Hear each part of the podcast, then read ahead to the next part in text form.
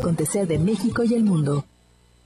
Bueno, pues ya estamos de regreso a 9 de la mañana con 31 minutos, tiempo del centro de la Ciudad de México. Los acompaña Quetzal Ortiz en esta emisión de Voces.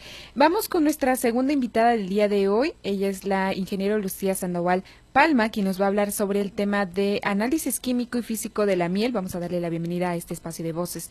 Eh, muy buenos días, ingeniero. ¿Cómo se encuentra el día de hoy? Hola, ¿qué tal, Quetzal? Buenos días. Buenos días a todos. Pues estamos bien, gracias. Aquí saludándolos desde Morelos. Bueno, eh, platíquenos, nos, ya lo comentábamos afuera de, de, afuera del aire, pero platíquenos acerca de este análisis químico y físico eh, respecto a la miel. Bueno, que aquí los análisis físico-químicos en miel que hacemos en nuestro centro de referencia, pues son una, este, es una lista larga. Eh, tenemos también análisis de residuos tóxicos entonces voy a tratar de, hablar esto de lo más general posible. Adelante. Pues, primeramente, primeramente tenemos pues, que la miel es un alimento rico, es un alimento que es proviene de, las abejas. A partir de, de ellas obtenemos la miel. Esto es que las abejitas van, recogen el néctar de las flores, la transportan y la transforman y la combinan con este néctar la combinan con sustancias propias de las abejas para después depositarlas y deshidratarlas o quitarles la humedad y la almacenan en un panal para que esta madure o pueda añejarse. Pues estas abejitas, pues, ahora sí que dependiendo del apicultor en donde las, en donde coloque sus cajones, pues estas abejitas van a recolectar el néctar. Hay cultivos que, pues, eh, ahora sí que la gente, los mismos este, agricultores, fumigan sus, sus cultivos o sus milpas y bueno, estas abejitas recogen esta parte de, del néctar pues contaminada y se llevan a su panal todos estos contaminantes.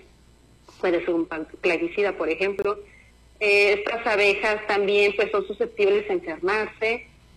Y bueno, si se enferman, pues el apicultor tiene que suministrarle algún antibiótico o si se infectan de algún ácaro, pues este, también tienen que suministrarles ciertos, eh, eh, ahora sí que acaricidas específicos para las abejas.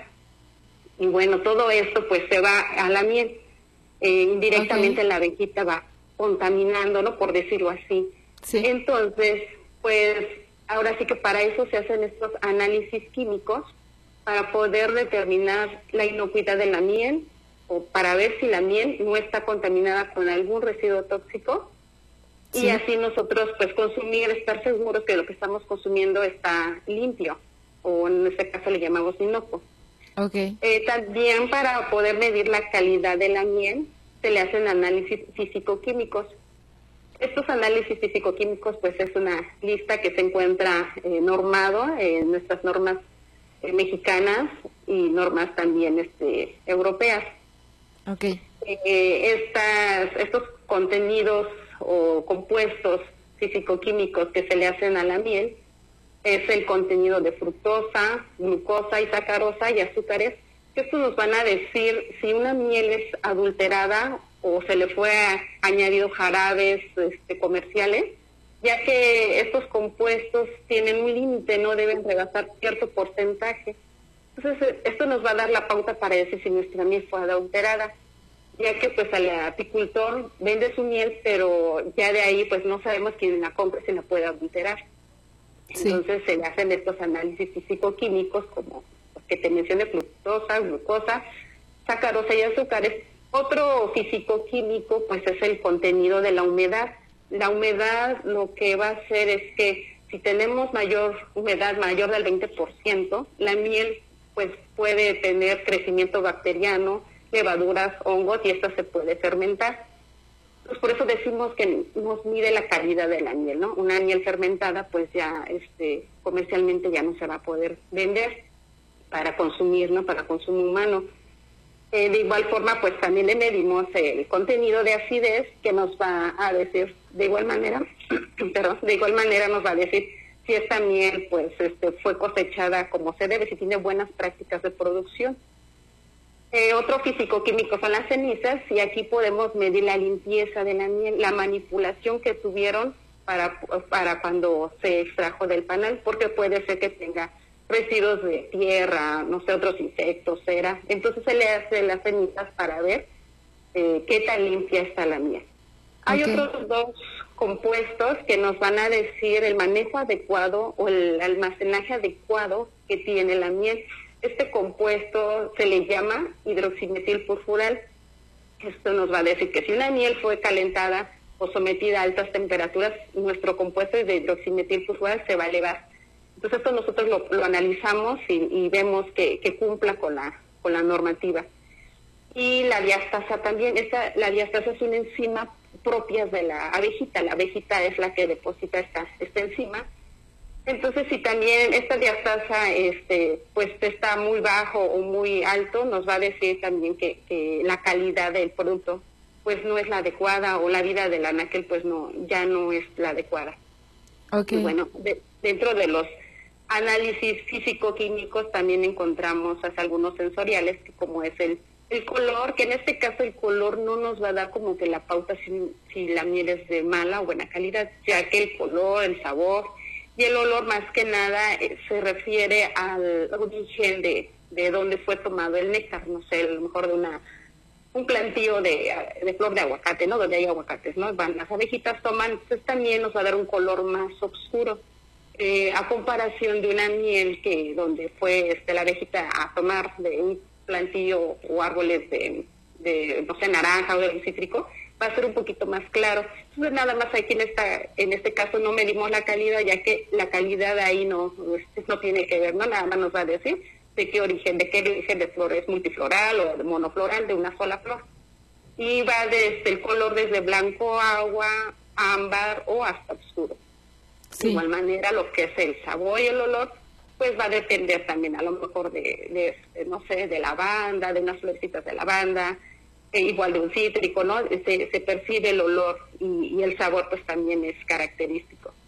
Entonces, este, estos más que nada son sensoriales y bueno, estos son los, en forma general, los análisis físicos y químicos que se le hacen a, la miel. en este caso tenemos un, un laboratorio de Senacica es el CENAPA, que es el Centro Nacional de Referencia en Parasitología Animal y Tecnología Analítica. Y bueno, todos aquellos apicultores que quieran este, saber en qué, cómo está su miel, la calidad de su miel, y si su miel está inocua o limpia de algún residuo tóxico, pueden mandarlo a analizar en este laboratorio que es del CENACICA. Licenciada, eh, ya ahorita que están mencionando justo este punto de que pueden los apicultores mandar eh, muestras de su miel de, para saber de qué calidad están, eh, en qué calidad y en qué estado se encuentra su producto, ¿de qué manera pueden hacerlo? ¿Hay algún número para contactarse? ¿Se tienen que referir a algún correo? ¿De qué manera lo pueden hacer? ¿Cómo es el proceso? Sí, mira, están los teléfonos que es el 55 59 051000. Ese es el número con la extensión 53132, que es el de servicio al cliente aquí del laboratorio de referencia, o al correo cliente.cenapa arroba Perfecto, ingeniera. Y ya por último y para cerrar, de manera general, ¿cuáles serían los aspectos a considerar? Digo, ahora poniéndonos, poniéndonos del otro lado, del lado de, los consumidores, si yo quiero ir a buscar, eh, comprar una, un, no sé, un bote de miel, ¿cómo sé si esa miel, eh, bueno, por lo menos es apta para el consumo? No está, eh, pues como ya lo mencionaba, adulterada y, este, y en ese sentido, ¿no? Sí, mira, tendríamos que ver la etiqueta, que la etiqueta esté, tiene que tener una autorización por la SADER. Okay. Eh, todos estos, este, ahora sí que los apicultores, tengo entendido que hay una asociación de apicultores que mandan su miel a estos centros eh, que son de referencia y una vez que su miel ha sido analizada, se les manda el resultado y son este, estos productos son autorizados. Ok, perfecto. Pues muchísimas muchísimas gracias, ingeniera. Este, ya la estaremos escuchando en otra emisión más aquí en, en Voces. Gracias a ti, Quetzalí. Muy, muy buen día y muchas gracias por brindarme este espacio. Gracias a todos los que nos están escuchando.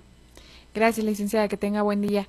Bueno, pues ella fue, eh, licenciada, digo ingeniera, que fue la ingeniera en biotecnología eh, Lucía Sandoval Palma de, de Senacica, quien nos daba acerca, eh, nos platicaba acerca de estas, de estos análisis químicos físicos que se le hacen a la miel para conocer el estado. Si usted es apicultor, bueno, pues ya lo mencionaba, se acerca ahí a los teléfonos de Senacica para poder eh, mandar al laboratorio sus muestras y saber en qué estado se encuentra su producto. Es momento de irnos a una pequeña pausa y ya volvemos con nuestra siguiente invitada. Gracias por hacernos parte de tu día a día. Escucha voces totalmente en vivo para todo el país. Sé testigo del acontecer de México y el mundo.